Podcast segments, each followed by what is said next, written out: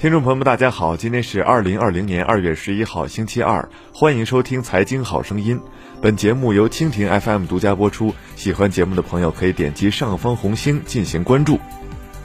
疫情之下遭到重创的餐饮企业已成为业内外人们关注的一个重点。正在经营的门店堂食全部停止，改为只做外卖业务，尽量减少和顾客的接触点，营业时间也做了调整。之前很多二十四小时的门店已经调整到只做三餐。近日，老乡鸡餐饮董事长束从轩发布了一则视频，在镜头前，他把多名员工写的申请不要工资的联名信撕掉，并对员工表示：“我就算是卖车卖房，也要千方百计的确保我的员工有饭吃、有班上。”老乡鸡是国内一家连锁中式快餐企业，目前在全国有八百多家门店。老乡鸡的前身肥西老母鸡于二零零三年在安徽创立，自二零一六年开始在全国范围内扩张，进入江苏、湖北、上海等地。二零一八年一月初，老乡鸡宣布获得投资机构嘉华伟业资本的两亿元首轮融资，投后估值约四十亿元，并于二零一八年七月收购了武汉永和一家以豆浆油条为主打的中式快餐品牌。老乡鸡餐饮董事长束从轩表示，因为疫情影响，老乡鸡预计损失保守估计达五个亿。束从轩表示，疫情发生后，湖北一百多家门店全部关闭，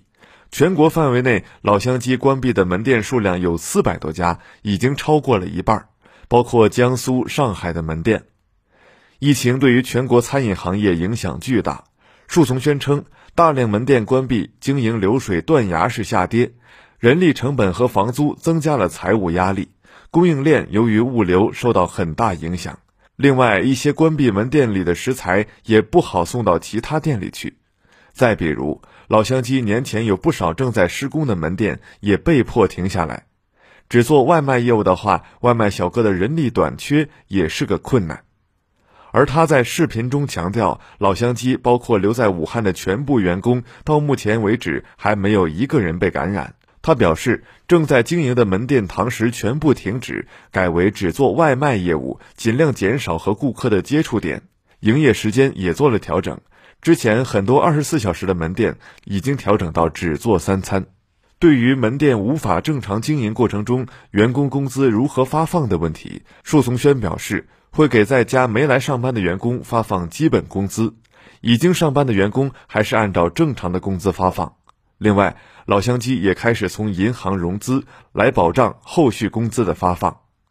员工收入与企业经营效益息息相关。尽管人社部已下发通知，要求保障员工的合法权益，但当企业效益下滑，员工的薪资、奖金乃至就业都会受到严重影响。尤其是在受冲击较大的餐饮、娱乐、交运等行业及中小微企业。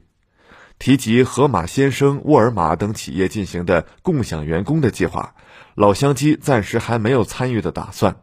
束从轩说：“我们还有大概一万多名员工在家里面，按照不同地方的政策，出入需要开证明，不方便随意进出。我们内部也有很多的培训计划，现阶段需要先把员工培训好。另外，在盒马所在的城市，我们经营的门店还相对较少，没有这种需求。”二月一号，盒马在北京的门店接收云海肴、青年餐厅等餐饮企业的员工暂时就业，另外还会有来自蜀大侠、望香园等五百多名餐企员工到盒马上班。同时，西贝、蜀大侠、望香园等三十多家餐饮企业也在接洽中。另外，沃尔玛二月五号宣布，在特殊时期欢迎社会暂时歇业员工来沃尔玛上班。理论上来说，这既能部分缓解餐饮企业的压力，又能给零售企业面临突发的消费和订单高峰补充人力。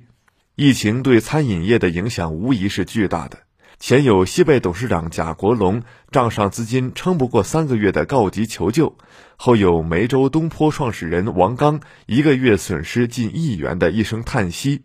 都让餐饮业的这个寒冬显得异常漫长。而此次束从轩在视频中所说，也再度验证了这个春节餐饮业的寒风之凛冽。数据显示，因此次疫情影响，今年的餐饮行业零售额仅在春节七天内就有五千亿的损失。而因为此次新冠肺炎疫情的规模已远超2003年的非典，多家机构预测，就此产生对餐饮、旅游等多个行业负面影响将持续半年以上。好了，今天的节目就唠到这儿，下期节目再会。